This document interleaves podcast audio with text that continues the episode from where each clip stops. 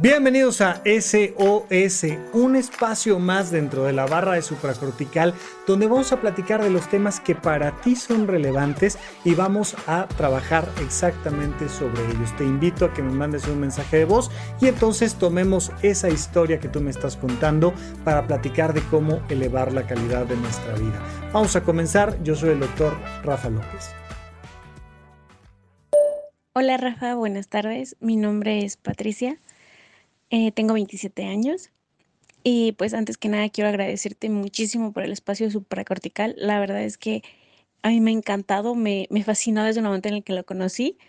A mí me lo recomendó el psicólogo con el que tomaba terapia. Eh, pues me encanta muchísimo tu programa y te felicito muchísimo por eso. Creo que mm, hay muy pocos como este. Y te soy sincera, realmente lo escucho mucho y, y para mí le da muchísima muchísimo peso el hecho de que tú seas profesional de la salud. No es como cualquiera que hace como un podcast de motivación, ¿sabes? Como que no, no, no me llamaban mucho la atención. Entonces el hecho de que tú seas psiquiatra como que pesa mucho. Eh, bueno, mi pregunta o, o mi duda existencial es, recientemente, hace un par de meses, me independicé, salí de casa de mis papás. Vengo de una familia sumamente cerrada para esta parte de la independizada, en la que solo puedes salir de tu casa si te casas. Y, y pues entonces me rebelé ante esa idea porque he tenido mm, eh, fracasos, por así decir, amorosos muy terribles. Y, y no quise como seguir con esa idea, ¿sabes? De que solamente si me caso puedo salir de mi casa. Entonces me relevé ante la idea de, de mis papás y, y, de todo esto y empecé a tratar de cambiar como mi mentalidad. Entonces me salí de casa y ahorita estoy actualmente pues viviendo con roomies porque pues ayudan a pagar la renta, pero realmente me gustaría como experimentar la parte de sola, ¿no? Mm, estoy trabajando mucho en mi autoestima porque he sido muy, muy dependiente emocionalmente de todo el mundo, de mis amigos, de mis exparejas, de mis padres, de mis hermanos, de todo el mundo. Y quiero trabajar en eso porque siento que me debilita un poco. Y entonces he estado trabajando mucho en mi autoestima, eh, físicamente me he estado reconstruyendo, todo, todo. Tengo un trabajo que me gusta. He perdido muchos amigos porque creo que ya no, no encajamos con lo que queremos. Estoy tratando de, de ver, de pensar en mí y eso como que los ha alejado. Eh, creo que voy avanzando y me gusta mucho la parte que estoy viviendo. Sin embargo, hay algo que no me gusta, ¿sabes? El hecho de, de estar todo el tiempo como con, como en pausa, como esperando a que llegue alguien. Mm, sí he tenido como muchas invitaciones a salir y, y, y me ha dado la oportunidad de salir. Sin embargo, no he conocido a nadie que me llame mucho la atención. Y lo que no me gusta no es el hecho de que no lo haya conocido, sino el hecho de que siento que estoy poniendo mi vida en pausa porque no encuentro a esa persona con quien compartir y no quiero, no quiero seguir pensando eso porque digo, tanto me está costando, tanto trabajo el, apartarme de mis padres, el poder trabajar conmigo y, y amarme como, como soy, amar lo que soy. ¿Por qué tengo que estar esperando a que llegue alguien para sentirme completa? Eso es como que mi duda que, que me está ahí carcomiendo, porque entonces digo, creo que no me he alejado mucho de la idea de mis papás y siento, me siento como en retroceso, ¿sabes? ¿Cómo hacerle para no sentir esa necesidad de, de, que necesito un hombre o, o una pareja para sentirme completa? Quiero tratar de vivir con la idea de estar sola y no cerrarme ante la posibilidad, pero no estar esperando, ¿sabes? Bueno, muchísimas gracias nuevamente y pues ahí dejo mi comentario. Excelente tarde. Pati querida, muchas felicidades. Es una gran pregunta porque marca, fíjate, cómo venimos arrastrando condicionamientos socioculturales, sabe Dios desde cuándo. Y me gusta porque te das cuenta de que tus papás lo están haciendo, pero te das cuenta de que tú también lo estás haciendo. Así es que vamos paso a paso con esto. Primero, ¿por qué está mal visto que una chica se salga de su casa antes de casarse? ¿Y por qué está mal visto esto de que se independice, se vaya a vivir sola? Bueno, es un tema histórico. No tiene que ver propiamente con las mujeres o sus capacidades, no tiene que ver con que tus papás sean malas personas, sino que antes las mujeres no se podían salir de casa e independizarse porque no podían, porque no había trabajos suficientes para ellas, porque así como un hombre tenía que buscar una buena empresa con quien casarse y que lo adoptara para el resto de su vida hasta que se jubilara, pues así una mujer tenía que buscar a un buen hombre que se casara con ella, la sacara de casa de sus papás e incluso se hacía este ritual, vaya, se hace a la fecha en las bodas, este ritual donde el papá trae la mano de la hija y literalmente le entrega la mano de su hija al marido en cuestión. Y se hace este ritual simbólico, por eso vas a pedirle la mano a la hija, porque el que la trae agarrada de la mano, para que no se caiga, para que no se muera, para que no le pase nada, es el papá. Y entonces el papá hace este, este pase de la muerte, ¿no? Y entonces pasas de un caballo al otro y ahora quien te lleva es el marido.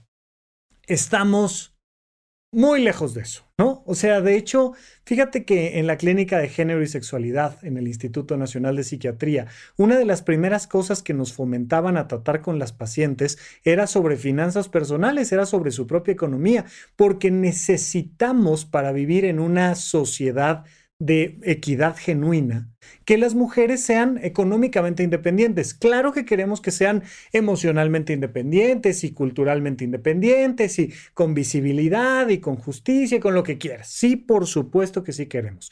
Pero uno de los elementos principales es que haya esta independencia económica para que pueda soltar la mano de papá y soltar la mano de un marido. Y, y por supuesto que traemos esta historia historia metida dentro de nuestras cabezas. Yo le digo a la gente, oye, el simple hecho de que yo sea un mexicano nacido en los ochentas, pues me hace simple y sencillamente por ese motivo, por donde nací y por cuando nací, tener en automático un pensamiento homófobo, clasista, racista. Claro, entonces tenemos que estar todo el tiempo trabajando por encima de esos pensamientos porque a la mera cambio de vientos te vas a dar cuenta de que te brinca la liebre y vuelven a surgir tus pensamientos sexistas, clasistas, por supuesto. Entonces, tú, Patti, estás teniendo un pensamiento machista. Es normal. Creo que para ser feliz necesito un hombre con quien compartir mi felicidad. En realidad no tiene ninguna base, pero es un pensamiento machista que ahí traes metida en tu cabeza. Punto. Así como tus papás no se han puesto a reflexionar y no han estado trabajando constantemente en comprender lo importante de que su hija sea independiente, pues así tú, aunque lo estás trabajando y trabajando y trabajando, de repente pues estás viendo una serie y parece que el personaje principal pues necesitó que llegara su pareja para ser felices. Y vas por la calle y te sale un letrero de lo importante que es compartir en pareja y en familia.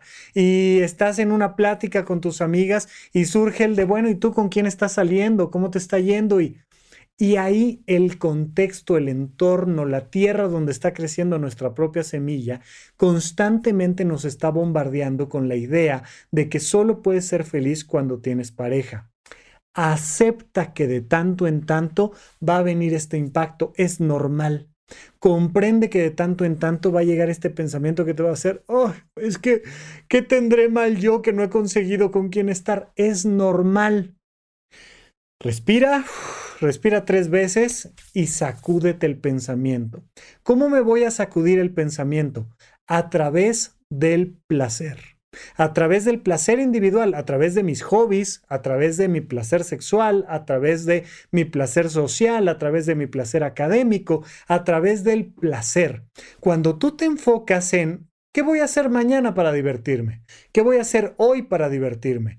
¿Qué si salgo con un chico y me gusta y me cae bien? Pues que me voy a divertir con él.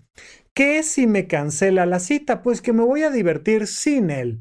Y yo en lo que tengo que estar enfocada es en constantemente estarme divirtiendo. Por favor, esto es súper importante, porque en la medida en la que yo estoy pensando en cómo puedo disfrutar de mi día a día, estoy cada vez más siendo más independiente. Cuando yo digo, ay, a ver cuándo llega alguien a hacerme feliz, estoy siendo cada vez más dependiente. Pero tus papás no son malas personas, simplemente están pensando en que vivimos en 1920 o en 1840, ¿no? O sea, ahora sí que depende de la geografía, pero todavía son ideas muy arcaicas donde no hay este entendimiento de que puedes ser independiente y feliz con y sin pareja. Por otro lado, es normal que queramos tener encuentros en pareja. Es normal que queramos salir con alguien, es normal que queramos ser feliz con ese alguien, es completamente normal. Así es que también date la oportunidad de diferenciar cuando a veces es un grito de tu imaginario personal que traes aquí en la cabeza, que es un grito de tus condicionamientos que te dice, pues deberías de estar con alguien, a cuando genuinamente dices, oye, Así como a veces se me antoja ir al teatro y a veces se me antoja ir al cine, a veces se me antoja estar sola y a veces se me antoja salir a coquetear con alguien o tener una pareja, también es válido. No a fuerzas debes de querer estar siempre a solas. Solo distíngueme cuando viene del condicionamiento a cuando viene de un deseo genuino de decir, oye, pues ahora sí que ando available, ¿no? Ando disponible, este, estoy libre para amar y ando buscando una pareja. Está bien tener ganas de salir a buscar una pareja y tener una relación de pareja de tres meses, de un fin de semana, de seis meses, de seis años, de 20 años. También se vale y es completamente genuino y válido que una persona diga, ando en búsqueda de una pareja. Si no se da, seré feliz sin pareja pero ahorita, entre otras cosas, le estoy dedicando tiempo y esfuerzo a buscar pareja y está bien. No significa que no sepas estar sola, significa que sabes estar sola, pero quieres estar con alguien. Así es que, Patti, felicidades, me gusta mucho como lo planteas. Por favor, toma mi curso de finanzas personales o el que quieras, pero aprende de finanzas personales.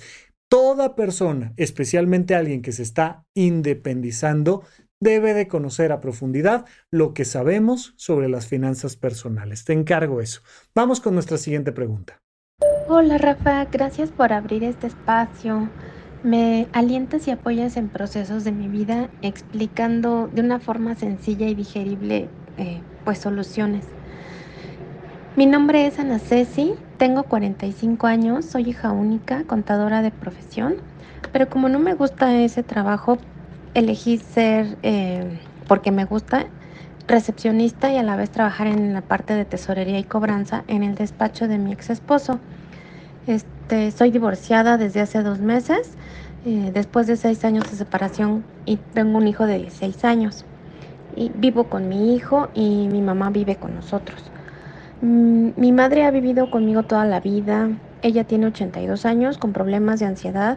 Eh, está medicada por psiquiatra y controlada. Ella está triste y como niña últimamente la percibo así, me busca constantemente y basa en mi hijo y en mí su felicidad, aunque también ella cree en Dios y eh, la llena el ir a misa o verlas por la tele, hacer el rosario. Pero percibo y veo que si no nos ve llora y se entristece y yo me siento a la vez obligada con ella porque es mi madre y porque pues ya está grande, pero he perdido la paciencia y pues soy grosera con ella. Escuché el podcast de responsabilidad emocional y me doy cuenta que siento que he dejado de amar a mi mamá.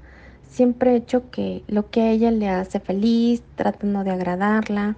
Eh, no dejé la carrera de contabilidad por no decepcionarla, aunque sabía que no me gustaba, pero a la mitad de cursarla no la dejé. Eh, la traje a vivir con mi esposo y conmigo por decisión propia y cuidó de mi hijo cuando fue pequeño. Hoy pienso que por ella y por mis malas decisiones fracasé en mi vida y en mi matrimonio porque sigue estando conmigo y yo ya, ya no quiero eso. Soy consciente de que solo me tiene a mí y que estoy obligada a verla en su vejez, o, o al menos así lo siento yo.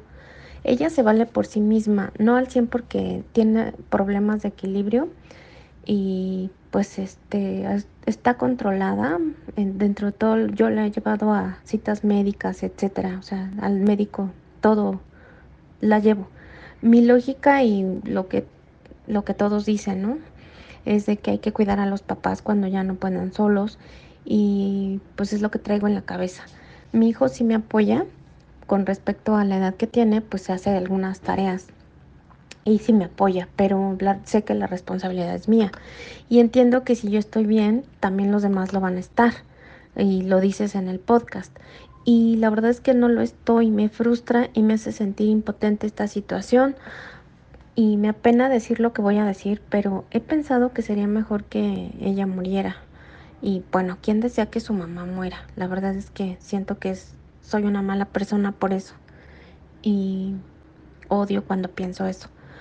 Mi pregunta es, ¿cómo puedo volver a tener una buena relación afectiva con mi mamá sin verla como una carga y como la persona que me corta hoy mi libertad y hasta cierto, punto mi felicidad? ¿Hasta, ¿Hasta qué punto soy responsable de mi mamá? Muchas gracias y que tengas un excelente día. Ana Ceci, ¿quién quiere que su mamá se muera? Todos, absolutamente todas las personas queremos que mamá se muera y que papá se muera y que mi, marido se muera y que mis hijos se mueran es completamente normal, es parte de nuestras emociones. Nos han contado esta tontería de que no, es que si en verdad los amas, tú nunca vas a desearles nada malo. ¿Cómo no? Tengo un gran maestro del mundo de la salud mental que dice, el mayor acto que hay hacia un hijo es no matarlo, porque vieras que dan unas ganas. O sea, a ver, es normal. Eso no significa para nada que tú te vayas a levantar un día en la noche y vayas a sacar un cuchillo de la cocina y no, no, no, no, no, no, no, no, no, no. Pero primero que nada, sé honesta con tus emociones. Hay veces que estoy tan enojada o hay veces que estoy tan frustrada o hay veces que siento que mi mamá es tanto una carga o mi hijo o mi marido o mi que me dan ganas de matarlos. A ver, ahora sí que este que, el que esté libre de pecado que arroje la primera piedra. De verdad, nunca has tenido una relación interpersonal importante donde te dan ganas de que el otro se muera? Por supuesto que sí. Con nuestros mejores amigos, con nuestros papás, con nuestros compañeros de trabajo. Uy, ojalá que este imbécil se muera, cabrón. Nos pasa todo el tiempo y de hecho nos pasa más con las personas más cercanas. Así es que no te sientas mal. Pero mira, sí hay una cosa aquí muy importante. Imagínate tú que vas de viaje. Vas de viaje con tu hijo, con tu mamá y tú. Cada uno de ustedes lleva dos maletas pesadas, una en la mano derecha y una en la mano izquierda. Pues por supuesto que va a ser un problema si de repente mi mamá me dice, ay, ¿qué crees? Me fracturé la muñeca derecha. No puedo cargar. No puedo cargar mi maleta y además a veces no puedo cargar ni con la otra mano. Porque me canso, porque me lastima, porque me está doliendo mucho. Entonces traigo dos maletas, porque vamos de viaje, que son un problema ay mamá, pero es que como yo te amo mucho, no van a ser un problema. No, van a ser un problema porque son maletas y porque pesan y porque, porque alguien tiene que cargar estas maletas. Claro, pues medianamente le puedo dar una a mi hijo y una a cargar yo. Le tengo que dar la más ligerita a él porque pues todavía no tiene la edad, por lo que tú quieras. Pero va a haber una complicación en esto.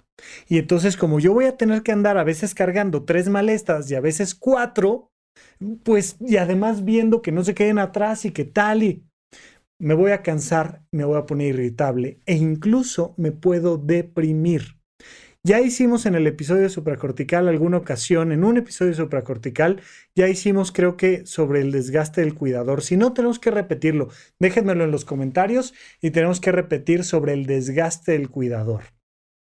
El desgaste del cuidador es una depresión clínica, psiquiátrica, es una enfermedad médica psiquiátrica que viene por ser el único cuidador o el cuidador principal de una persona que nos requiere todo el tiempo, de una persona con demencia, de un chico que tiene síndrome de Down, de, de alguien que requiere mucha de nuestra atención y que en algún momento se enferman y, y tenemos que estar ahí presentes un mes, seis meses, un año, tres años y nos da una depresión que se llama desgaste del cuidador. No es porque ames poco a la persona, no es porque seas una mala persona o seas tonta o seas para nada. Es algo completamente humano. Imagínate qué pasaría si de repente en este camino en el aeropuerto, con cada quien sus dos maletas, llega un carrito y te dicen, no se preocupen, echen las maletas aquí y se las llevamos hasta su puerta. Y entonces ustedes pudieran dejar las maletas y sentirse libres. Y, y es más, te dicen, oye, subimos a su mamá aquí, nosotros la llevamos y ustedes váyanse caminando. Ay, perfecto, mil gracias, claro que sí. Ay, llegas de buenas, le compras un, un cafecito a tu mamá para cuando llegues a la puerta de despegue. O sea, claro que te vas a sentir mucho mejor. Entonces, algo que tienes que tener con mucha precisión en tu mente es necesitamos estrategias de afrontamiento, necesitamos apoyarnos en todos los que nos podamos apoyar. Soy hija única, no tengo hermanos en quien apoyarme. Perfecto, pero para eso están instituciones, para eso hay personas a las que les puedes pagar por ello. Por supuesto que tu hijo cada vez más debe de podernos ayudar con la abuela y necesitamos entrar en una dinámica donde claro que me siento responsable por la salud de mi mamá. Claro que quiero que ella esté bien, pero me desespera. Bueno, tengo que empezar por pequeños cambios. Ana Ceci, necesito que me digas algo que aún sigues haciendo por tu mamá, que ya no quieres hacer, que vas a empezar a dejar de hacer, aunque sea chiquito, y algo que no estás haciendo por tu mamá, que podrías hacer y que quieres empezar a hacer, aunque sea chiquito. Ahí, en ese algo que cambia, te puede cambiar por completo la dinámica con tu mamá. Invítala, llévala, hagan alguna actividad en común que tú disfrutes. No solo para ella. Llévala algo que tú quieras. Claro que vas a tener que estar al pendiente de ella, que vas a estar platicando con ella, pero que sea algo que a ti te guste y disfrutes. Por otro lado, ya pon límites. Hay algo, hay un día de la semana, o hay un momento, o hay una actividad, o hay un algo que dice, ¿sabes qué, mami? Yo, yo a eso sí, yo ya no le entro. Sí te llevo al doctor, sí te traigo el súper, sí, pero esto, esto yo ya no. Y paso la estafeta o a ella y que lo haga ella sola, o a mi hijo, o a mi ex marido, que a veces, pues si la relación está suficientemente bien, nos pueden apoyar, o a una enfermera, o a un... lo que tú me digas. Pero hay que apoyarnos en alguien para decir, ¿sabes qué? Los jueves yo no estoy.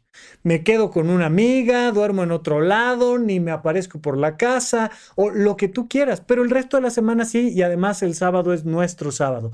Trata de hacer pequeñas modificaciones que te hagan sentir bien, que estás apoyando y mejorando tu relación, y al mismo tiempo límites toda relación interpersonal, sea con mi mamá, sea con mis hijos, con mi pareja, con quien me digas, Toda relación interpersonal se basa en dos elementos, comunicación y límites.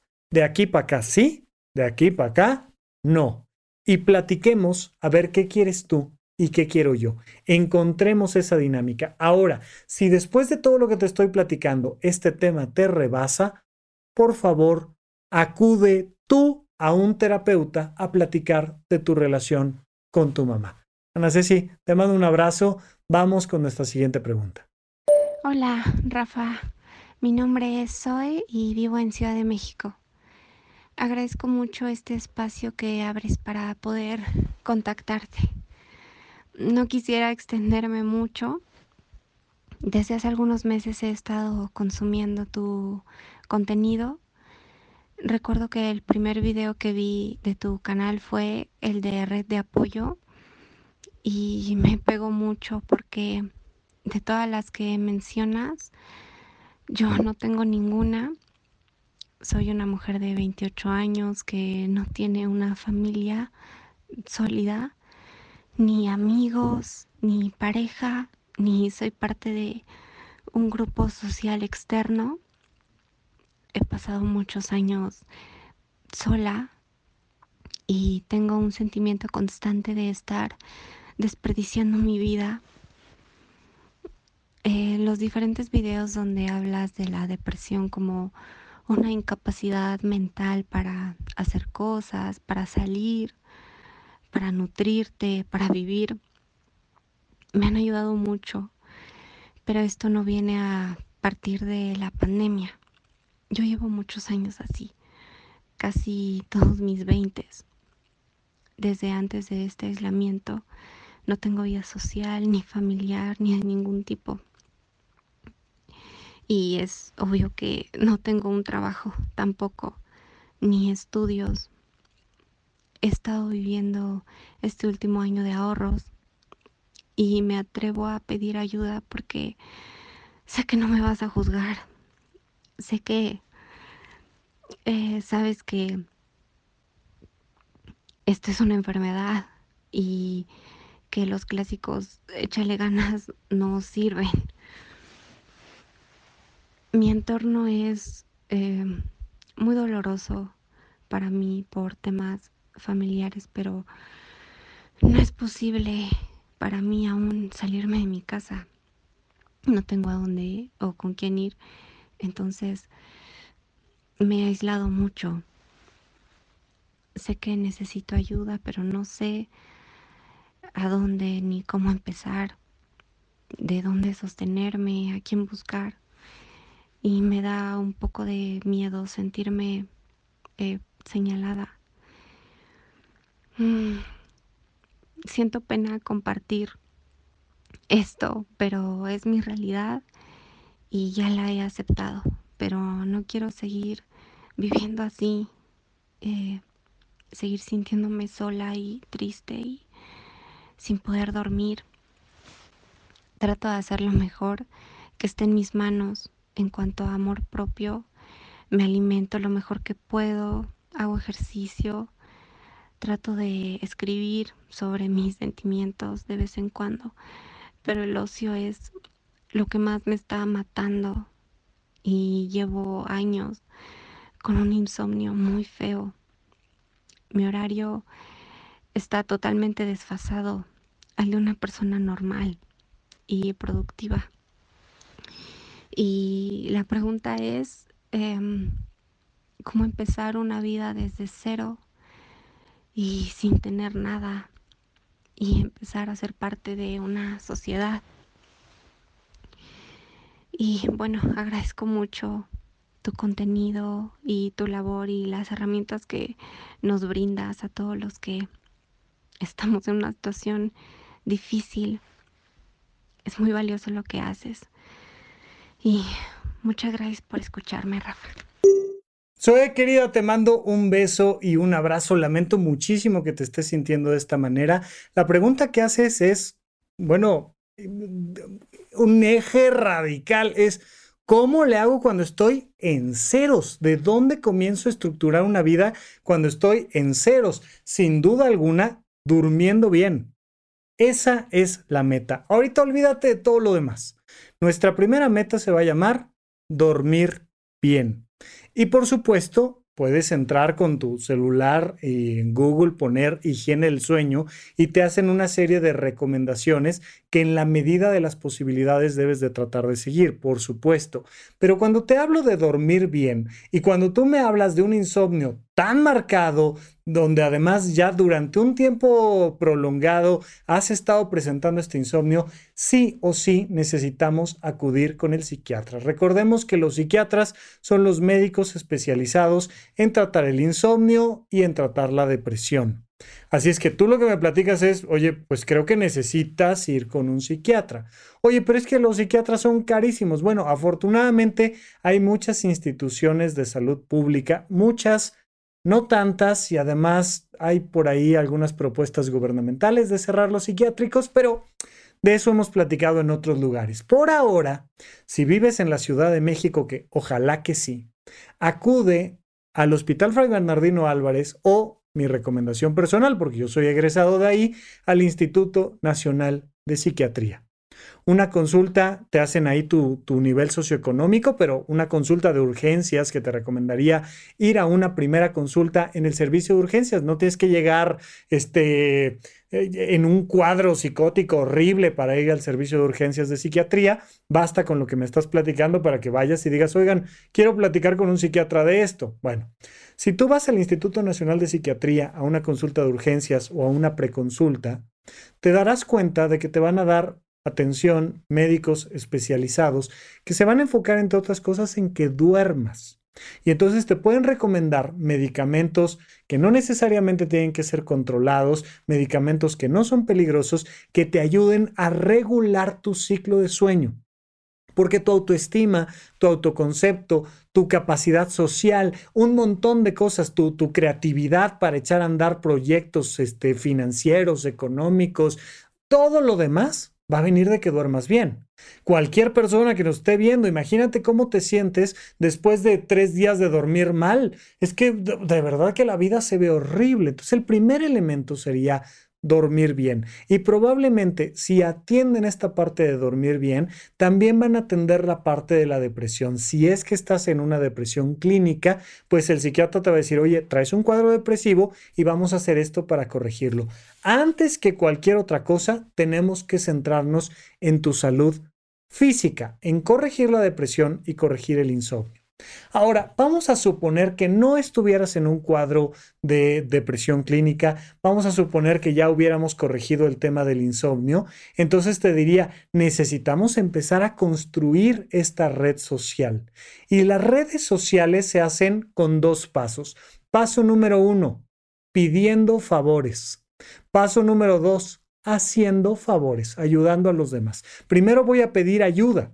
Y le he dicho mucho a la gente, ¿no? Cuando estás en un salón de clases y quieres conocer gente, aunque traigas un lápiz, di, perdón, este, ¿alguien me puede prestar un lápiz, una pluma? Y alguien te dice, ¿cómo no? Yo, con todo gusto, y te lo presta. Ah, lo usas y al final de la clase vas y le agradeces oye, mil gracias, es que fíjate, y le empiezas a hacer la plática y la otra persona se va a sentir mucho más cómoda de platicar contigo por el simple hecho de que ya te ayudó en algo. Si tú le pides al vecino, oye vecino, ¿me puedes ayudar a cambiar unos focos, prender la estufa, a cualquier cosa que necesites, pintar una pared? De repente, por poner un problema sobre la mesa, empezamos a crear una red de apoyo. El otro día estaba viendo a alguien en TikTok hacer una recomendación muy linda, que un chico decía, ¿cómo puedo hacer amigos en la escuela o en el barrio? ¿Qué puedo hacer? Y le decía, ¿has escuchado el término el fútbol nos une? Cómprate una pelota y llega con la pelota y vas a ver cómo la gente se empieza a reunir cerca de ti a jugar fútbol. Bueno, pasa con cualquier actividad. Si ya corregimos la depresión y ya corregimos el insomnio, busca actividades recreativas.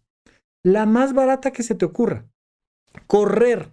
Te pones los tenis que tengas, aunque tengan agujeros, y te vas a lugares donde la gente corre y alguien que le veas cara de que sabe ayudarle a los demás a aprender a correr, alguien que veas que está dirigiendo un grupo, llegas y le dices, oye, perdón, estoy saliendo de una serie de problemas personales que no te voy a contar porque me da mucha pena, pero necesito que alguien me ayude a correr.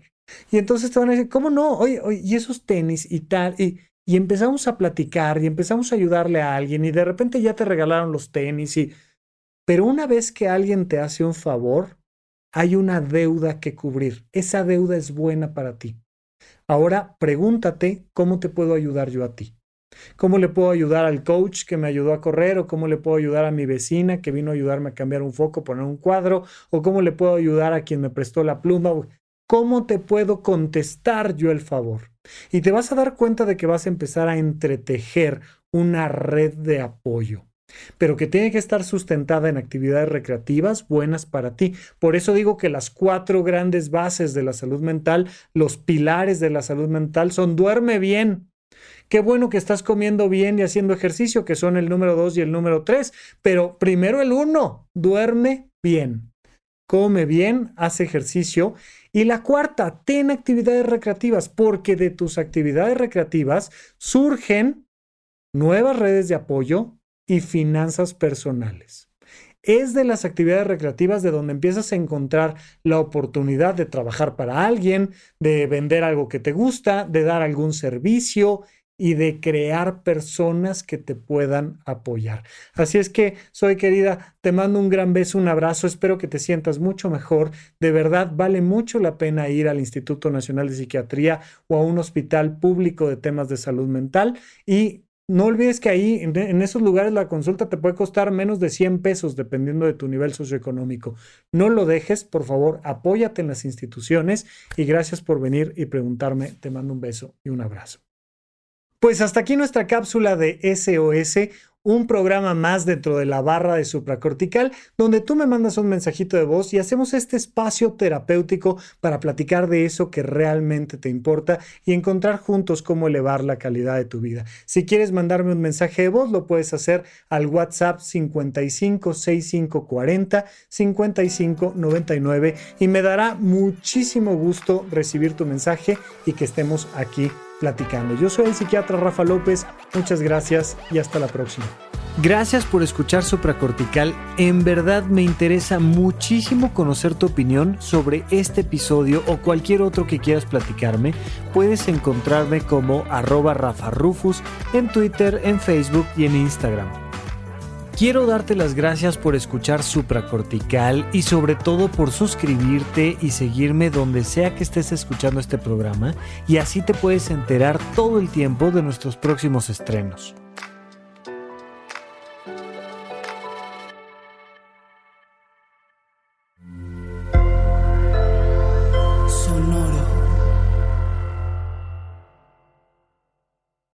Is Ryan here and I have a question for you. What do you do when you win?